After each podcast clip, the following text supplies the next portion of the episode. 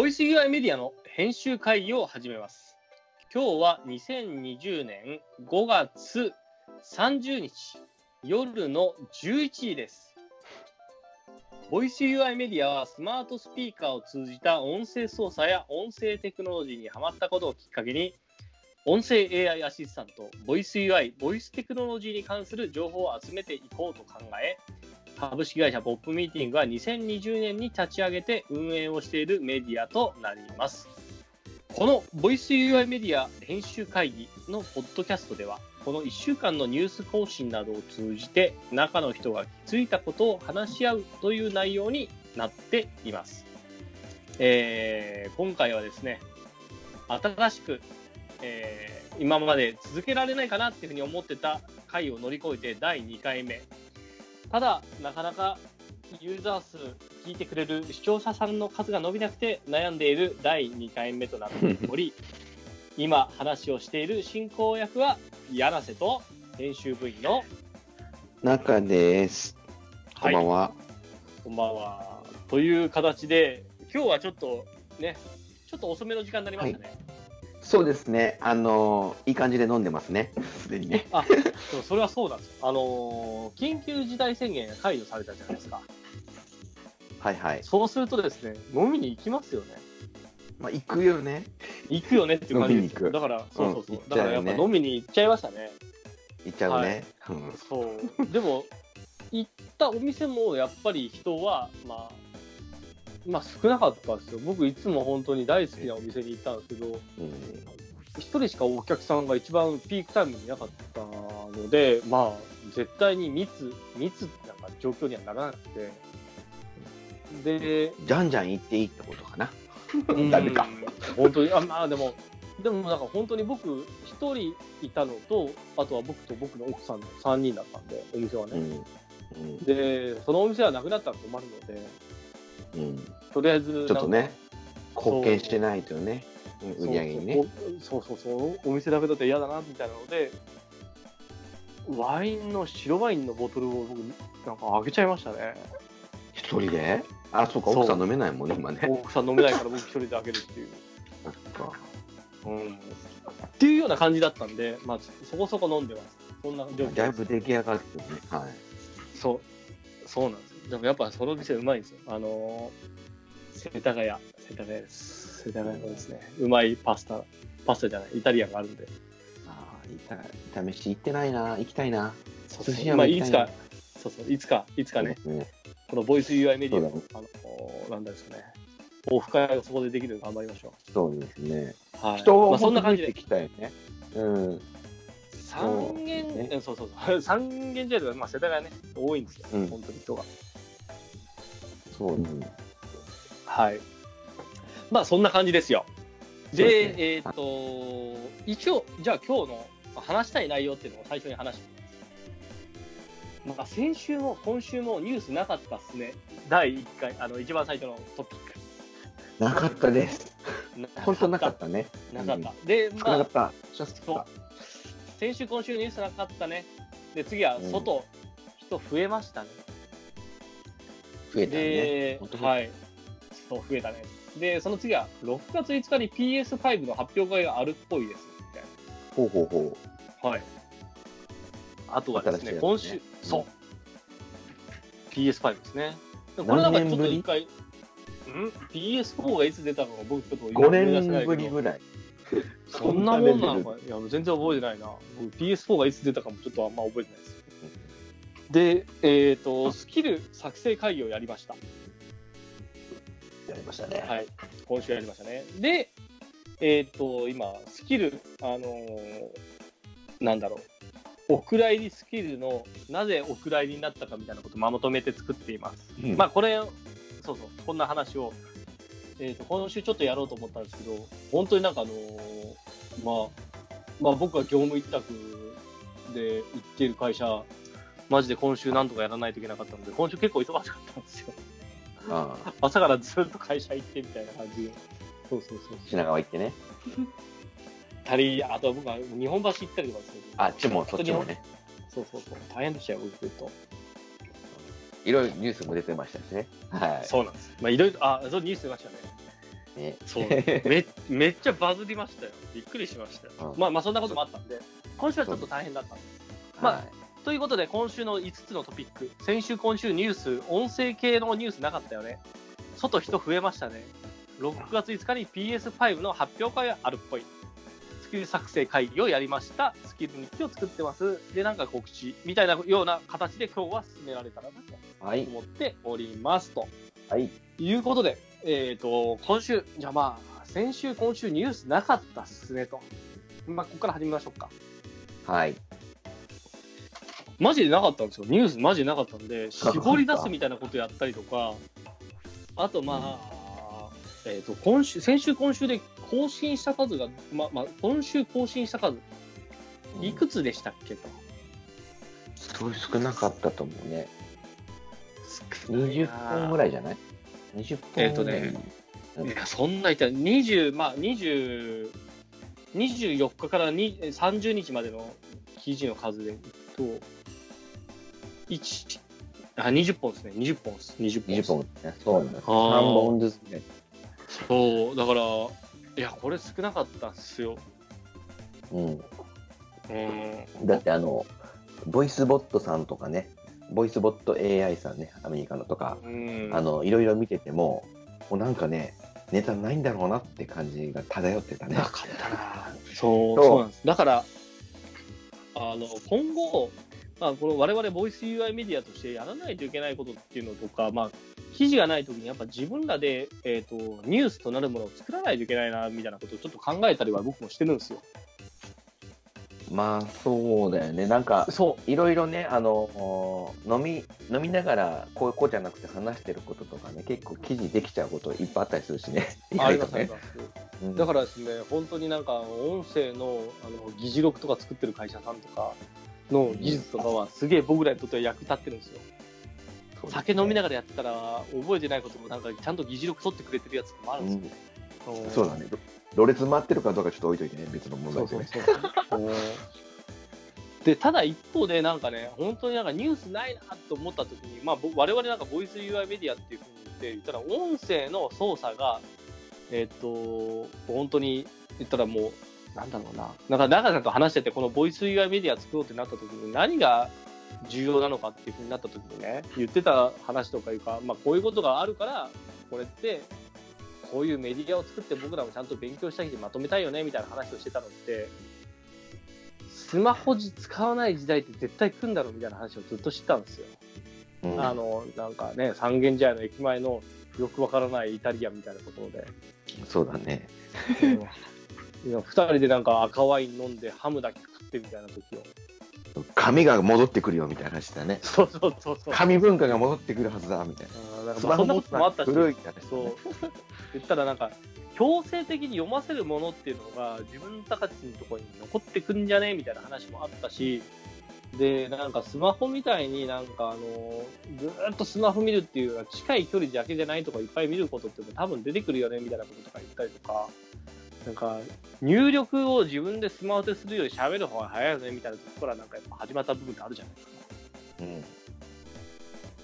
でまあ、そんな中でやっぱりなんか僕らは、あの、アレクサだったりとかな、やっぱ、まあ、中谷さんが言ってたのが、僕はなんかアレクサ使って、なんかあの、イブの時間っていう僕アニメがあるんですけど、あれのなんかロボットを操作するっていうのが僕すごい好きだったんで、うんうんうんああ、これ面白いな、みたいなことが、なんかアレクサ、うちのアレクサが反応したわ。えっ、と、アレクサ使った時にそういうことがあったんで、ああ、すげえな、みたいな。こういう世の中になったんだっていうふうになった時に、そしたら中谷さんが、うちの子供の方がアレクサ使いこなしてるわ、みたいな話をした時に、うんああ、じゃあやっぱり、なんかスマホネイティブってあるけど、多分ボイスのネイティブの人たちっていっぱいいるんですよ、多分。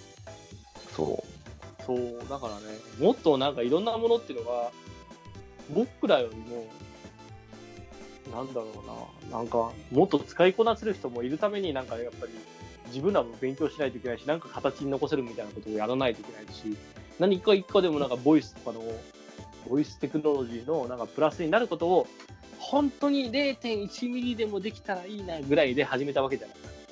う。ん。そうそうそう。ねえ、なんかこんな秋っぽい柳瀬さんがですね、柳瀬さんって自分のこと柳瀬さんって言ったらあれですけど、ちゃんといや、秋っぽい柳瀬さんですよ。それは認めます。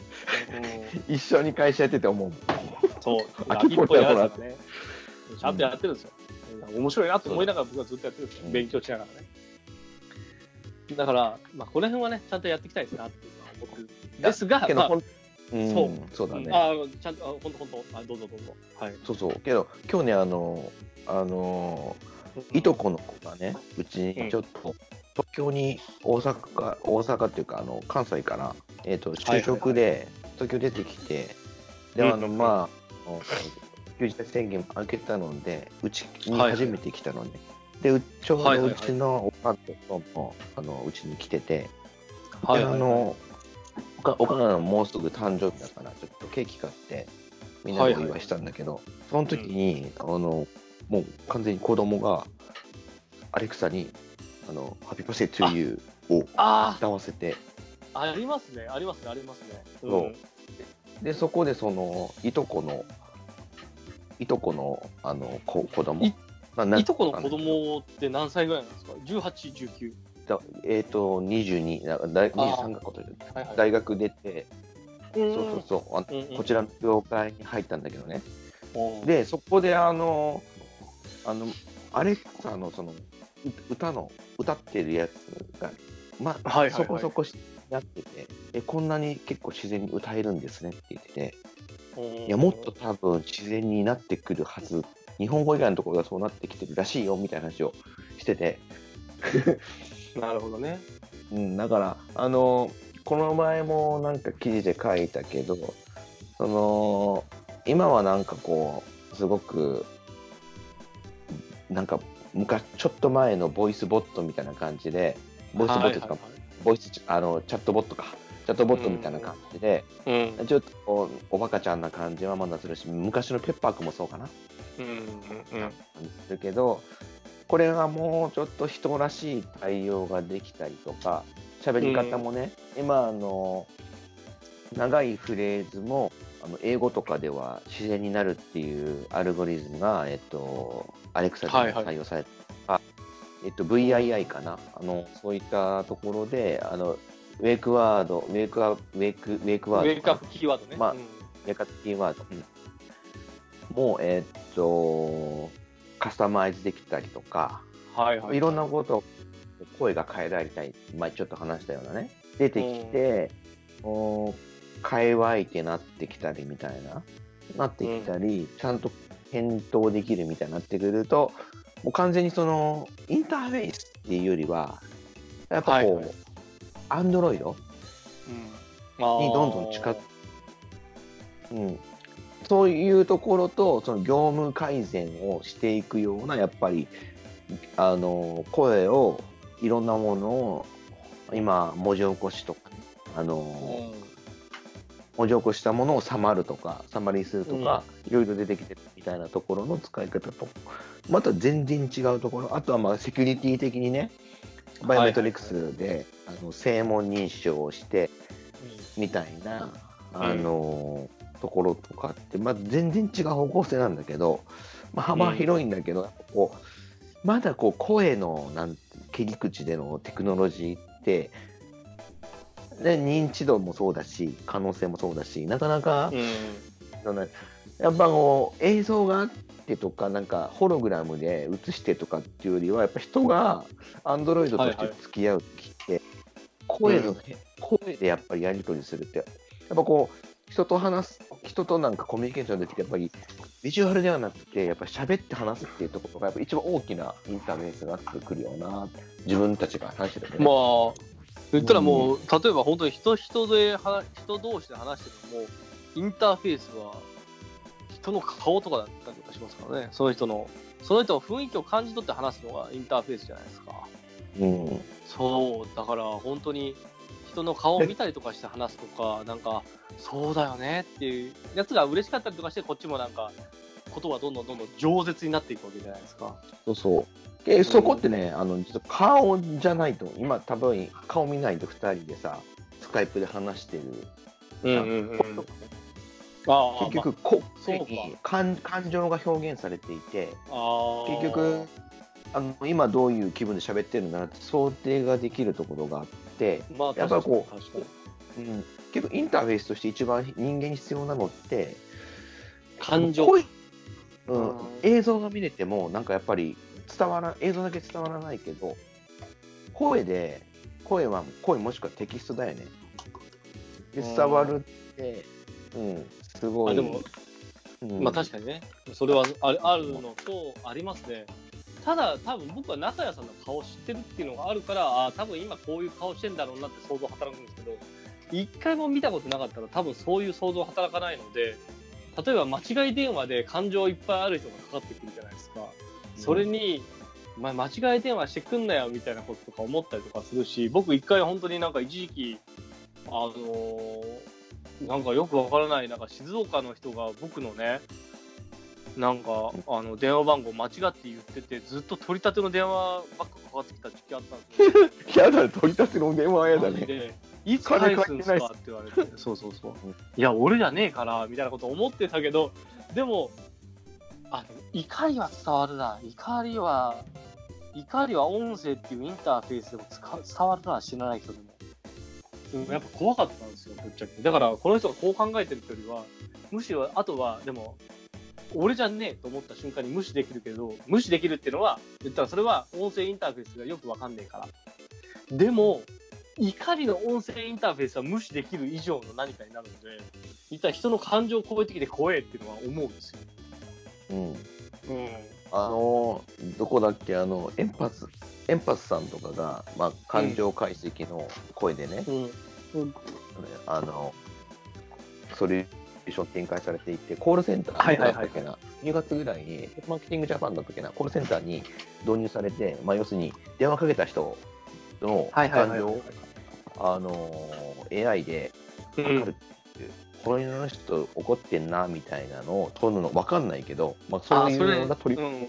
うんありましたね。たら、うん多分ニュースにもなってますよ。僕らのメディアでニュースに入ってるはずですね。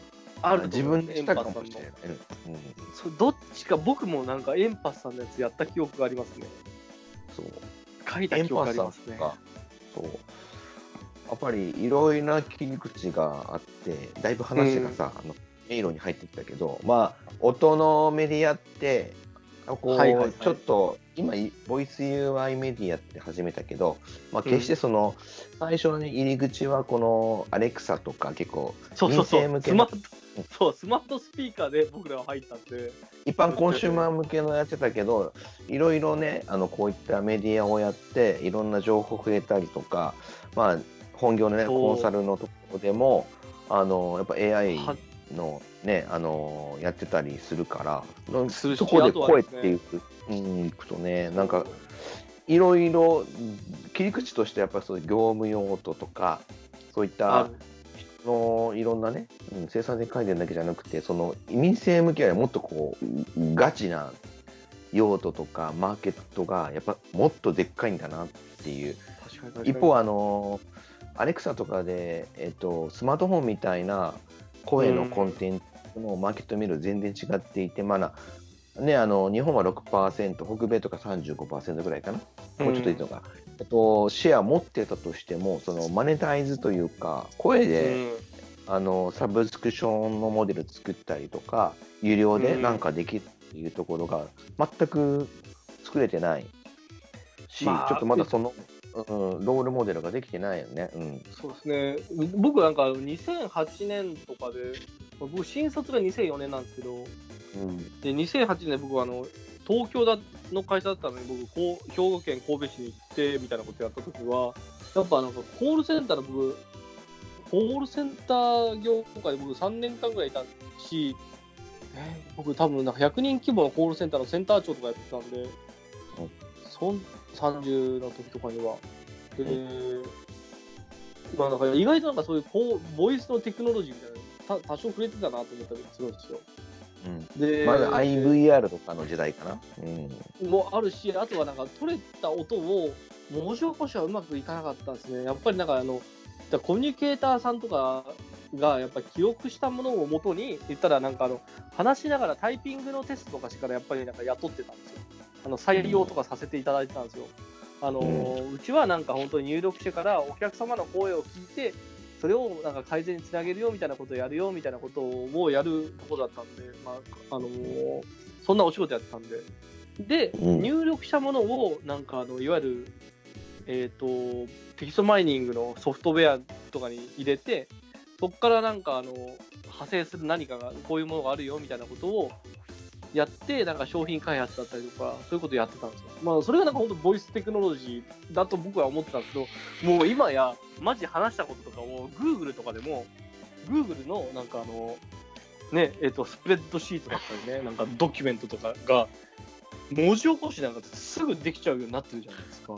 そう、だから声をあの聞き取って、その声のあの、ん言語あの、テキスト化っていうところの技術がやっぱりあのディープラーニングとかが進んできて、より精度が高まってきたのと、読み取った言語をテキスト化したものを要約していくっていう、これは言語ではというよりは、文章用文章とかを要約していくところのそそこに関してもあの機械学習がやっぱりディープラーニング入ってきてるからそそこで非これね常に、あの、うん。昔と違うのはそこだよね。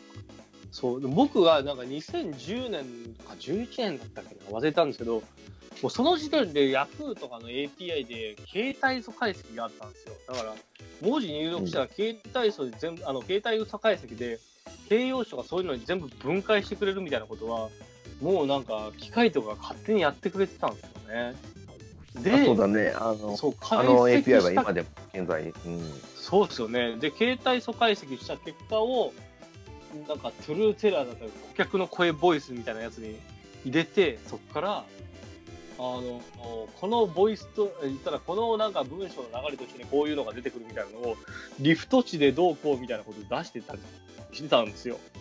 うん、そうするとなんかあのあこれってこのあ言ったらまあまあ分かりやすい話で言うと実はこの辺のロットナンバー何番から何番に問題あったなみたいなことが分かるみたいなことが多分あったりとかまあそんなことなんてそのロットナンバー何番から何番に問題あったっていうのはあっちゃいけないんで。えー、とこれはなんか分かりやすくこういう事例だったらこういうふうになるよねみたいな話はしてたんですけど、えー、と例えばこの時期にこれを買った人っていうのはこういうことを思って買ってるっていうのが多分なんか本当リフトとリフト値として他よりも出てきやすい単単語だったりワードが出てくるみたいなことを僕が結構やってたんですよ。うんこれは結構楽しかったですね。エモーショナルだったんです、本当に。テキストマイニング、すごい。そうだね。今だからそれがもっとあの機械学習とか、もうちょっと複雑な数学的な世界の中でできちゃってきてるんだよね。たらまあ昔はなんか携帯素解析をして文あの本当になんか単語を品種ごとに分けてこいつが出たらこれが出るよっていうなんかこれが出たらなんか美しいとかかっこいいとかそういうのが出るよみたいなそのレベルだったんですけど今だったらなんか最初まあこれは本当になんか5分前に中谷さんが話したことに戻るんですけど、うん今だったら感情に戻るんですよ多分この言葉を言ったやつはこの感情が一緒にあるみたいなことが出てくるんで多分むしろもっとなんかマーケティングだったりリサーチとかそういった分野にいろいろ活用できるような状況になってきてるはずなんですよ。もっとボイスがね。そう。で、多分ね、あの今、エンパーさんの感情とかでいくと、言葉じゃなくて、はい。気遣いとか、その言葉の抑揚とか、そういうレベルで、感情を取ってるのね。なので言葉じゃなくて、そのもう、せ生態的な反応で、うん。あのまあ、映像でもそうなんだけど、そういったもう次元に来ちゃってて、はいはいはい。うん、だからあの、だいぶ進んできてんだよね、多分うん今のテクノロジーって、やっぱそういう当時のあの携帯素解析とかってすごく初歩的でで、携帯素解析も結局は、ぶった切るには辞書が必要で、その辞書の、自社登録はめっちゃやってましたよ。うん、毎そうそうだよね、うん、そういう話になってくるもんね。そう。言ったら、あの、品詞で現れたやつだったり、単語で現れたやつ以上になんか、信号ってどうしても分けられないんで、自分が多分こういうことだよね、みたいなことを、マジで毎日毎日なんかやってましたよ。登録したりとか。なえ、うんあ、これってこれでいいんだっけな？みたいなとか。言ったらなんか分けた結果をやっぱ最後は自分で全部で目を通して分けるとかはやってたんですけど、今だったらもっと AI が頑張ってやってくれるんじゃねえかなとは思ったりはします。もう今多分ね、次元が全然違うところには来てて。ん。あのー2008年ですからね、僕がやったのは。もう12年前ですよ、もう。うん。そう。あのーネタがなかったので、あのーうんちょっと前の、あの、ほったらかしてたネタがあって、あの、2はい位になってるやつだけど、ああのーディそうかディープフェイクね。ああ、読んでなかったんで、そういいです、酔っ払いな。まあいい、いいよ、いいよ。まあ別にあんま変わり映えしないっていう 話なんあ、でそう、ですね。今週は。じゃあ、そうですね。じゃあ、まあこれから2波位あまうんまず2位の話をして、その後トップ10読みますか。はい。そう。じゃあそうだね、2位2位は、はい、もはやどうぞ。本人との聞き分けが不可能。AI を使った音声版ディープフェイクの進化と詐欺や知財の新たな戦い。5月27日22時40分投稿。はいどうぞ。はい。これはだから、えっと、1ヶ月、ゴールデンウィーク前のでね、あの、アメリカの方で出てたニュースとか、結構ネットのところで若干賑わったやつなんだけど、はいはいはい。あのー見ての通りのニュースなんですけど、あのいろんなアーティストの、えっとえー声のサンプリングをしてそれをベースに全然違う、えっとボイスのコンテンツを作り上げるっていうところで、それがすごいもう普通にもうな本人と変わん普通に喋ってると分かんないぐらいのクオリティに仕上げてるっていう。これまああのディープフェイクって映像で特にポルノとかで使われてたらね。えエロ動画とかでその有名人の,、あの合成で使われてるんだけど、声でもこのディープフェイクっていうのが認知されてきたのがうん。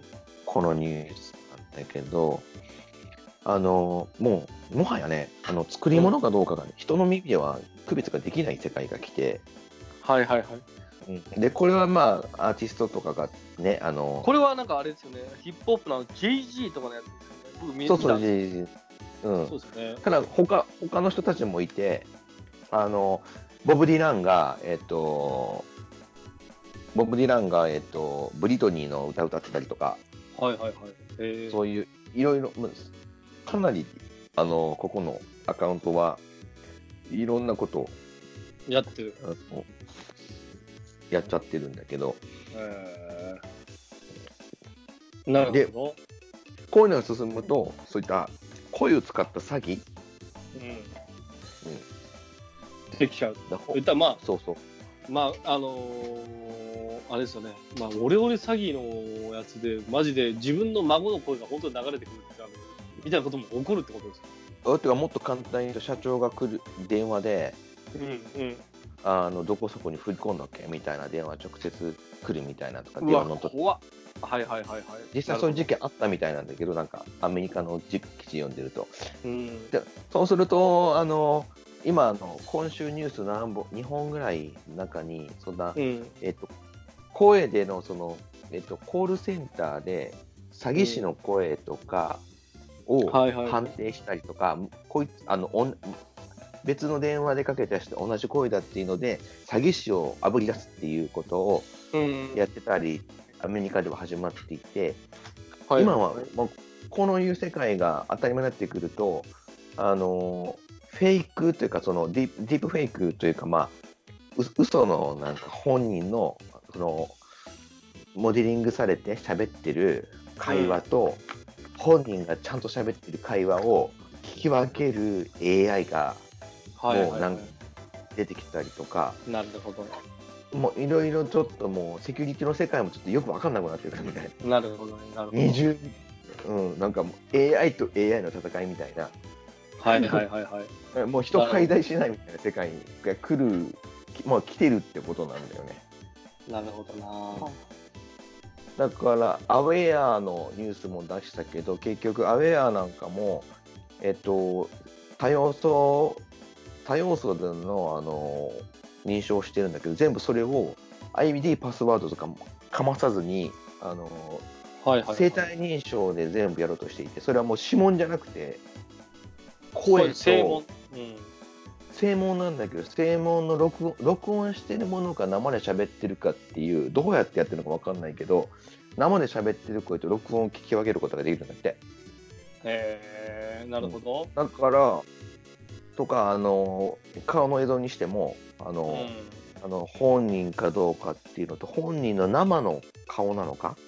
はいはいはいはい。なるほど。今だと、あの、今ちょっと、プロジェクトでちょっとかか携わってるのとかは、うん。顔認証はやりつつも、その、はいはいはい。あの、サーマルイメージング、まあ、温度検知だよね、のところで、人の温度をちゃんと持ってるかどうかっていうところを、生体認証の多要素の一つとして使う仕組みを考えたりとか、結構そうういう、ん。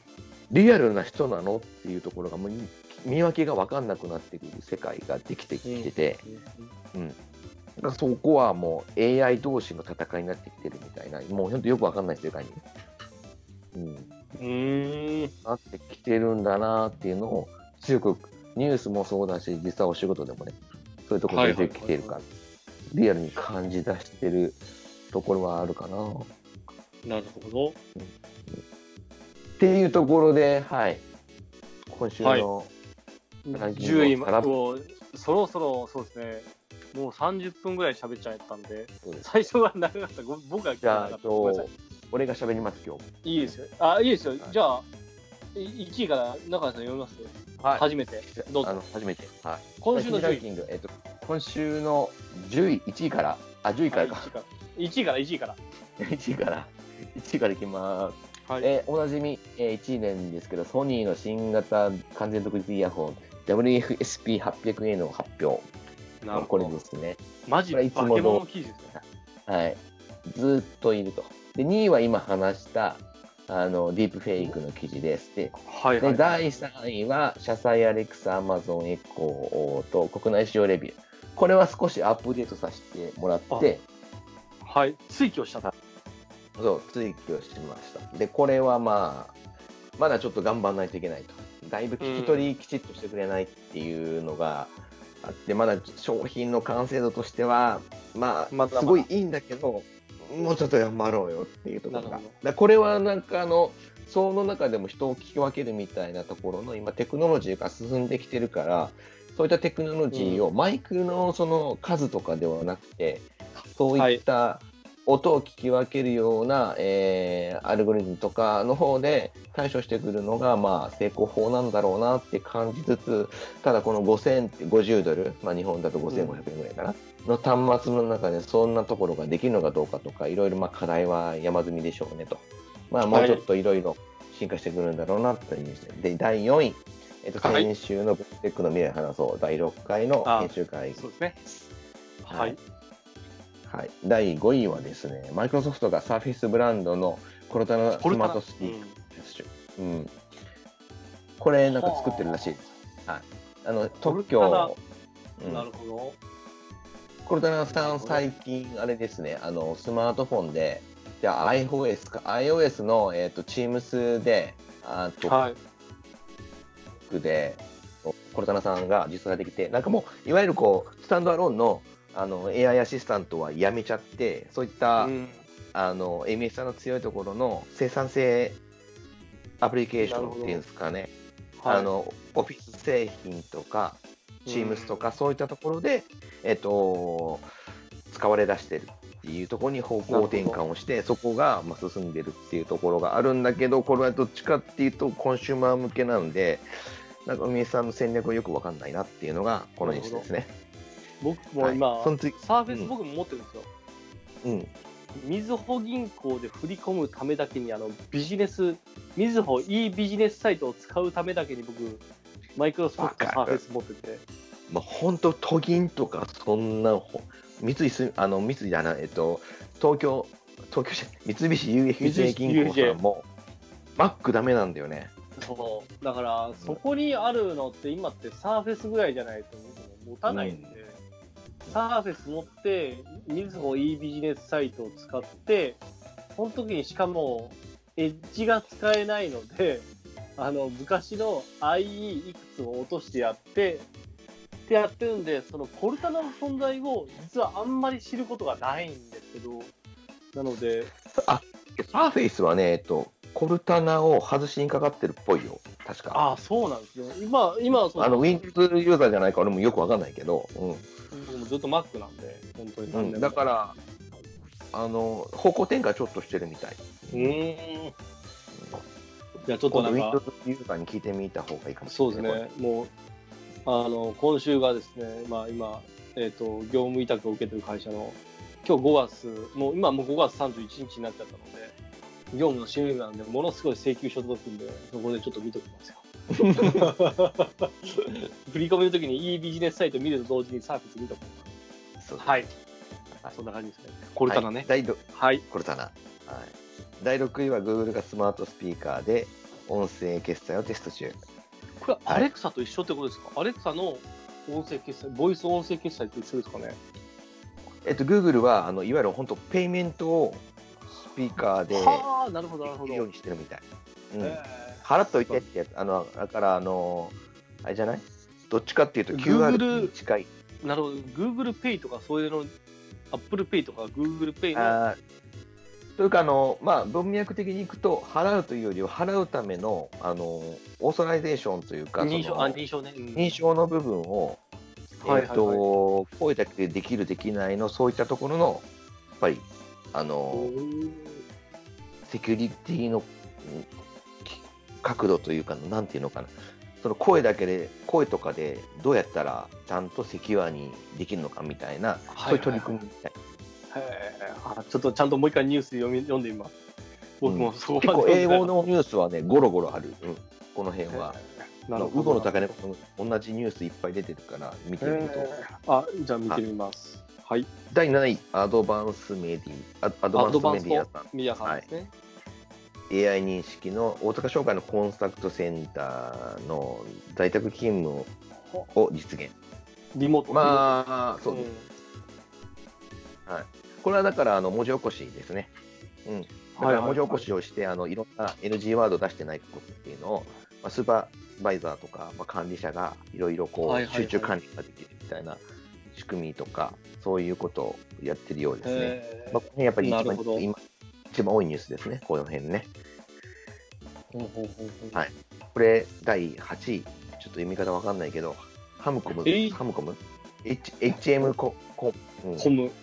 僕もこれは、あのこれ間違ってたらどっかの。大学発のベンチャーさんなんでね、あの結構アカデデミックな会社さんですよね。なるほど。学者さんたちが集まってるような会社だと思います。はい。と、AI 認識しのあの V コンタクトが、うん。あのアバイア、日本のアバイアのアバイア。はいはいはいはいモニ。タリングツール。これだからアドバンストメディアさんと似た話ですね。へーなるほどね。完全同じ内容、ほぼほぼ似た内容だと思います、7位の。はい。うんアバイアなんで、アバイアまだあったんだと 思ったけど、うん、アバイア、僕だって10年ぐらい前にやっぱコールセンターのなんかの電話だったりとかでやっぱ使ってたなぁみたいな。そうだね。あ、あと HM コムって読むらしいですね。HM コムさん。HM コムか。うん、HM コム。はい。アバイアは、はいそうごめんなさい。あの、アバイアさんは、そうそうそう。やっぱ電話のそのテクノロジーですね。そうだねか。IP フォンのイメージがすごく強い。そう。うん。なるほど、なるほど。ね。はい。っていう話ですね。で、で第9位は AI 教材の ABC ド。はいはいはいはい。これ僕が書いた記事じゃないかな。AB シード。三省堂さんと業務提携し、学校支援の展開を開始。音声認識を活用したスピーキング。うん。そう。だからもう最近はですね、やっぱり、エイドテックですね、これね。うん。あの、言ったら、リスニング、英語を聞くには喋れないとダメなんですよ。自分が喋ってることっていうのが、喋れないと聞くことできないんで。そうですね。でもうここの部分で進んでるのってのは英語なんですよ。でも、より多分僕は中国語とかの方が行くと思ってるんですけど、中国語でこういうニュースを見たことは一回もないですね。あまだない中国語でね？そう、中国語の方がよりすごいと僕は思ってるんですけど、どうなんだろう。ちょっと探してみてもいいかもしれないね。探してみてるんですけど、大体英語しか出てこないですね。このエドテック領域、音声のエドテック領域は英語しか出てこなくて、中国語はまだ出てこないですね。うん。むしろ中国語の方がすごいと思いますけどね。だって、ちゃんと、あれですよ、なんか、だって LINE とかも、台湾とかだったら、ああの、ちゃんと姿勢とか、まあ、うん。まあ、まあ、まあ。まあ、とか、全部聞き取ってくれますからね。あれわかんないんだよね。いやこれはですね、体で覚えるんです。まあまあ、まあ、まあ、ままあ、あうん、そう、体で覚えるんですよ、これは、本当に。え動きで覚えるんですよ。うん。まあまあまあ、これは。まだ、はい。うん。そうだね。語学のところは使えるんでしょうね。はい。第多分10位は、はい、うん。どうぞ。10位。あ、なんか、きまだある？エドテック。ナイス、ナイス。はい10第位。10位、ファーウェイ、えーフリーバッツ3アップデート版、えー骨性網認証と音声認証機能で二重認証ができる声で QR 決済の手間を排除。排除。まあ、だこれはちょっと2週間くらい前の記事かな。うん。あのー日本、日本でもこう出るのかもしれないけど、あの、えっ、と、要は、えー骨性も骨骨性網認証と性網認証って全然違うので、はいはいはい。まあ、この辺もあの生体あの多要素で生体認証しているっていうところと、あのこれ簡単に言うとあのアリババとかあのうん。アリペイかなアリペイとかってめちゃくちゃ向こうではメジャーでまあそうですね。声であのスマートフォン結構あの解除してアプリ立ち上げて、QR ってってさ、もうめんどくさいじゃんあの Suica ってピッていけるけど QR って実は結構めんどくさくて。うん。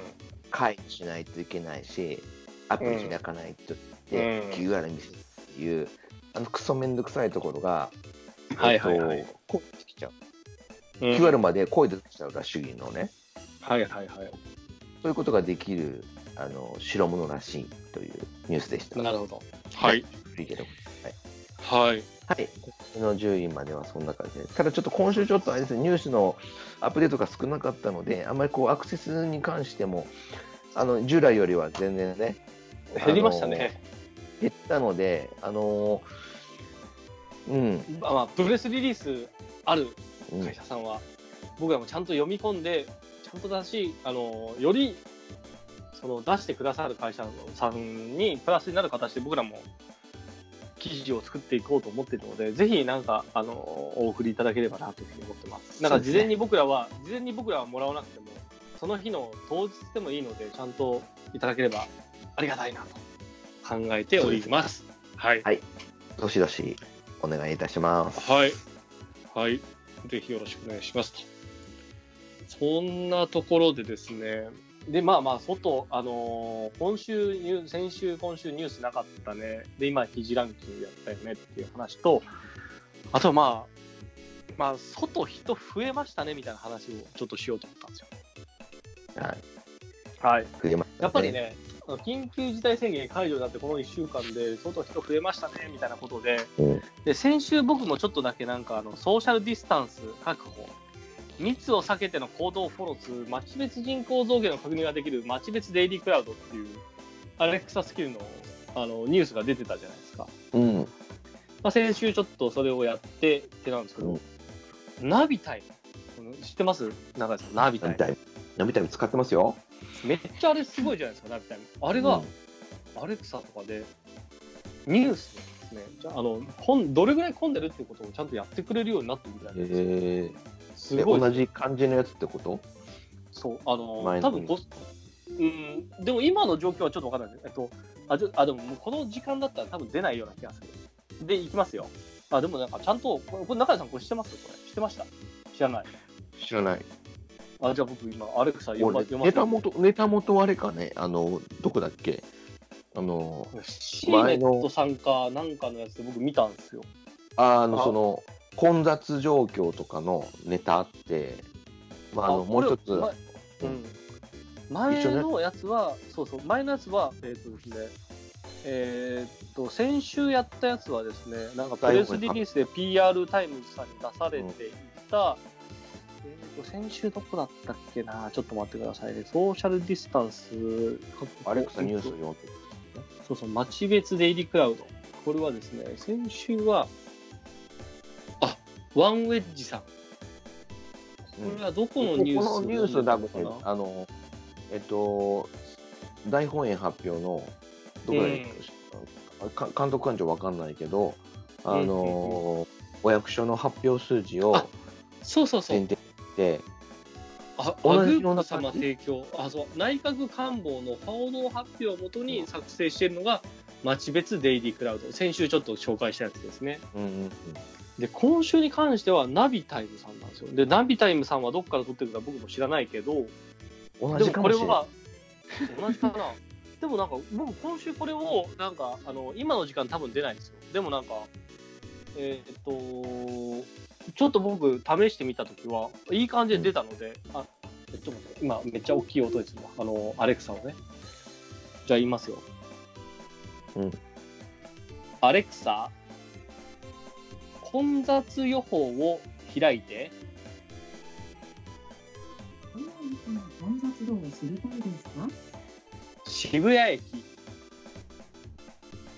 今日の渋谷はいつも通りの混み具合となりそうです。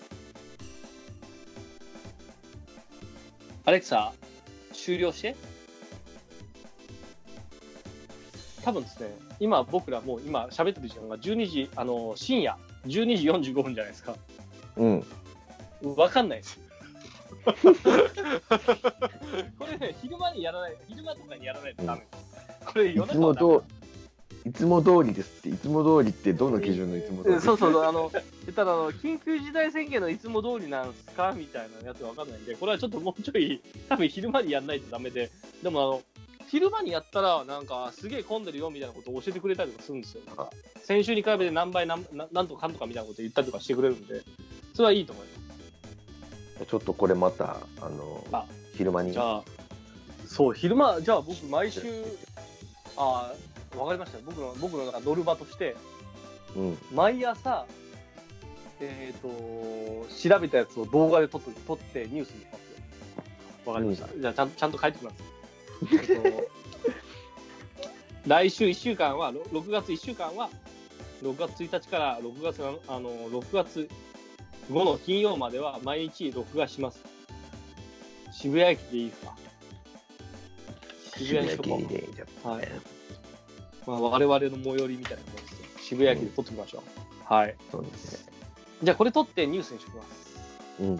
今週1週間渋谷駅の混雑情報を聞いた結果みたいなニュースにしましょうか。はい。まあなんかこんなことがね、あの、外人増えましたねの中でそういうナビタイムがあったんで、その話をちょっとしたかったなっていうのが1個目ですね。はい。はい。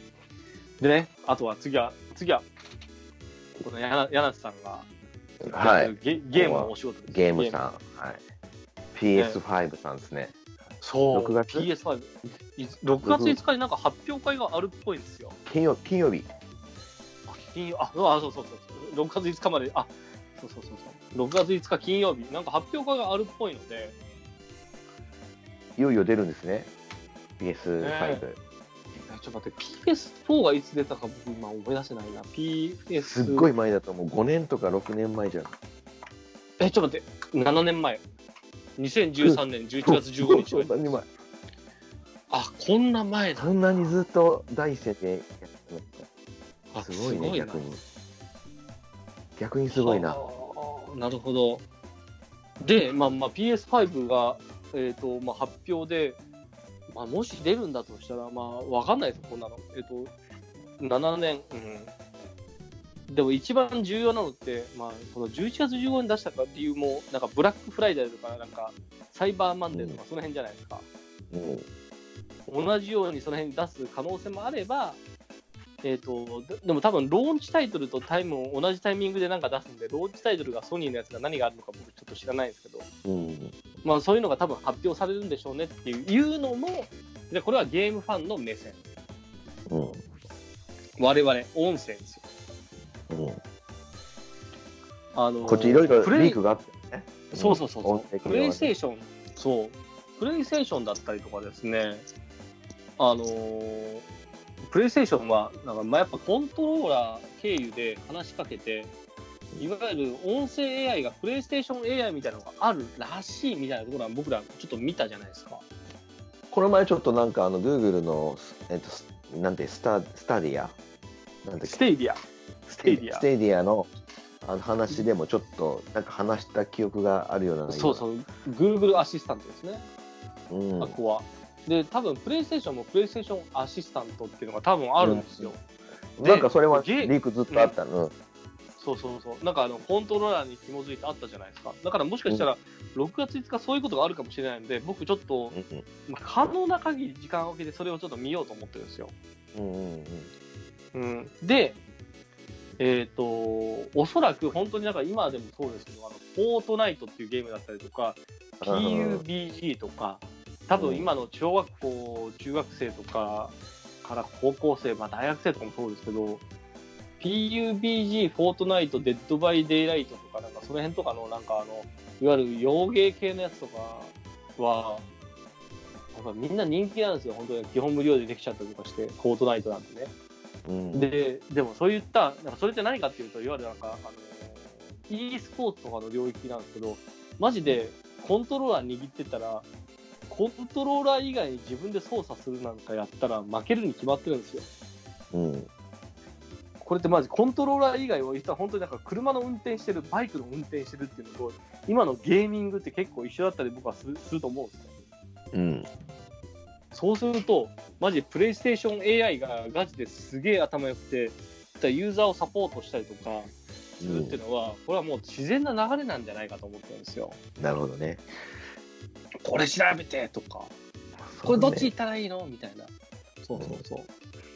会社的にはねゲーム関わってんだけどあの、うんゲーム全くタッチしてなくてあんまゲーム個人的にもしない人なのではいはい。そまあイメージできてもその必要性があんまり 理解ができない人なんだけど多分そうなんだろうね、コアな、まあコアなまあねゲーマーの人たちはねそうそう。車の運転してるとき、あ、バイクの運転してるときに、手を動かしてなんか細かい操作なんてできねえわと。これはわかると思うんですよ。それはわかるわかる、それと一緒のことは多分そう、起こるんで、そうそう。多分、今回の PS5 なんかの時に、その音声 AI アシスタントの話は、あるんじゃないかなと思うんで、ちょっと僕も見ながら、それを記事にまとめられたらなというふうに考えております。とい。うのが6お願いします。月5日のお話ですと。はいまあ、なんか余計なし、あまあ、こういうこと言っちゃいけないです。なんかあちょっと余計じゃない、えっ、と、やらないといけない仕事が増えなければいいなと思います。はい。まあ、ちょっと言葉があの口が滑りましたね、うんまあ、飲んでるし、なんか最近僕ちょっとなんか、ええもやもやしてるんで、なんか、うわって言っちゃうんですよ。うんすみません。まあ基本ど、はい独特だしねあそうなんですよ。もともとね。うん。は いはい。まあ、これが6月5日 PS5 の発表があると、ここで多分音声 AI 出るかもしれないみたいな話ですね。はい僕も知らないですよ、本当に。うん。はい。まあちょっと楽しみということではいそうですね。で、えっ、と、次、スキル作成会議をやりました。ちゃんと、いやあのー秋っぽい私がちゃんと使用書とか全部作りましたよ。はいはい。まあこれ6これは月中ぐらいで、6月末になんとうん。か出たらいいな、みたいなので、ちょっと別のお仕事もちょっと詰まっており、そう。はい、で、今回作るときにどうしようっていう話をして、作るツールどうするかっていう話をして、ネイティブに書くかみたいなこともちょっと一回話に出たんですよ。ね、うん、出たね。そう、なんか、アレクサの、えっ、と、まあ僕らが作るんだったら、なんか、経験のあるアレクサで作った方がいいんじゃねみたいな話になって、でもなんか、ユーザー数だったら Google アシスタントの方がよくねみたいな話もちょっとあったんですよ。うんうんじゃあ分かったと。で、両方出そうみたいな風になった時に、両方を自分らでネイティブで書くのはすげえ大変だなっていう風になったんで、今回、はい。いわゆるだからミドルウェア的に、ミドルウェアっていうのが正しいのか分かんないけど、ミドルウェアじゃないのか？ななんて言ったらいいのか？分かんないけど。ミドルウェアではないよね、多分。まあだから、いや本当だからそうあの本当に音声のあー音声アプうん。アプリを作るためのなんかえ非エンジニアツールのまあ、ボイスフロうん、なんだろう、はい。なんて言うんだろう。か、なんだろう、インターフェース、い違うんだ、ーなんかう、シーケンスツ、シーえっと、ビジュアルシーケンスツールみたいな感じかな？なんか、うん。うん、なんでか今回はそれでそうそう。なのでボイスフロー様をボイスフローさんを使わせていただこうはい、そうですね。たと、だ、ちょっとはい、いろいろ高いですね、ボイスフローさんね。ちょっと今回あのうん、僕らインタラクション数が多いんでこれちょっとタクなんじゃね？とか思ったけどでもちょっと作りたいですね。やりたいですね。まあ、一回作って、あの、ダメなら、ちょっと方法論を考えてダメですね、と。一回ちょっとやりましょう。うん。そうね。で、そうそうそう、だから、えっ、と、で、それもあるし、で、なんか、あの、今、アレクサのなんか、なんだっけな、タイマー API みたいなのがなんかあるよみたいなのを、僕ニュースで見たりとかしたんで、うん、あ、それなんかうまく使ってから、タイマーをカウントしてからみたいな引き算とかできるように変数にぶち込めないかなみたいなことを考えてるんですけど、それややってみないとわかんないんで、ちょっとそうだね。内容、内容が、まあ、言ってないから、多分何に使うんだったんですけどね、今、ところ、ね。そうそうそうそう。ああ、そうそうそう。なので、一回まあ、ちょっとやってみた上で、うんまず、あのーアレクサから出しましょうよっていうふうに思ってるんです。そうですね。はい。一応作ってます。はい。小さなことからコツコツと。はい。そうそう。え、それなんか西川きよしですか？そうそう。大きなことはできませんが。で、一応なんか、あ、でも僕、なんかまとめた資料って結構まとまってたと思うんですよ。うん、ちゃんとな、あなんか、提案資料みたいなちゃんとしてるちゃんとしてる提案資料とか、うんあの、要求資料としてまとまってたね。そう、ものづくりする人の資料としてはよくできてるんで、これなんか出来上がったら公開しましょうか。どうせ隠しても意味ないし。うんで、なんか、この書き方ダメよっていうふうに言ってくれる人がいるんだったら、あの、教えてくれればいいなと思ったりとかするんで、でただなんかそれで自分の心が折れるなんてないし、こんな、こんな資料しか作れないの、ダメな野郎だみたいなふうに言われても全然いいと思ってるんで、まあなんか作った上で公開してみたいですね。うん。うん。とは思ってます。はい。